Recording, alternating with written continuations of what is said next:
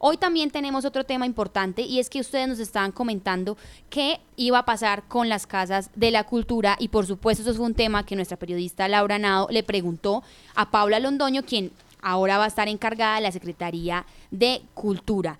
Lice, eso es un tema que ha estado pues sonando, ella estuvo por supuesto comentando que que estuvo todo hasta el comienzo de enero con el tema de las ferias, pero que ahora sí ya comienzan a intentar hacer los acuerdos. Entonces escuchemos a Paula Londoña hasta ahora en La Patria Radio. Bueno, yo ya hice la solicitud para la contratación. Hoy nos reunimos con el comité que vamos a presentar el proyecto para desarrollo social, de las casas, de las bibliotecas, porque el alcalde lo tiene clarísimo, y yo también, que esas son dos prioridades grandísimas que tenemos. Las casas de la cultura y las bibliotecas. Porque ambas son entes transformadores de la sociedad. Voy a hacer unas comillas. Cuando, cuando yo me fui para... Yo a mí siempre me parecía que las casas de la cultura eran una cosa muy linda y las, y las bibliotecas también eran una cosa muy bonita. Pero no pasaba de bonito.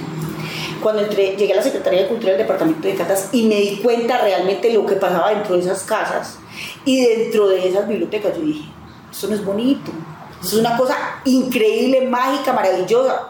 Eso es un ente transformador.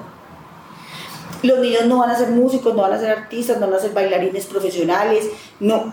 Pero que, pero todas estas cosas, por medio de la cultura es que tenemos sociedad, porque aprendemos a, compartir, aprendemos a escuchar al compañero, aprendemos a trabajar en comunidad.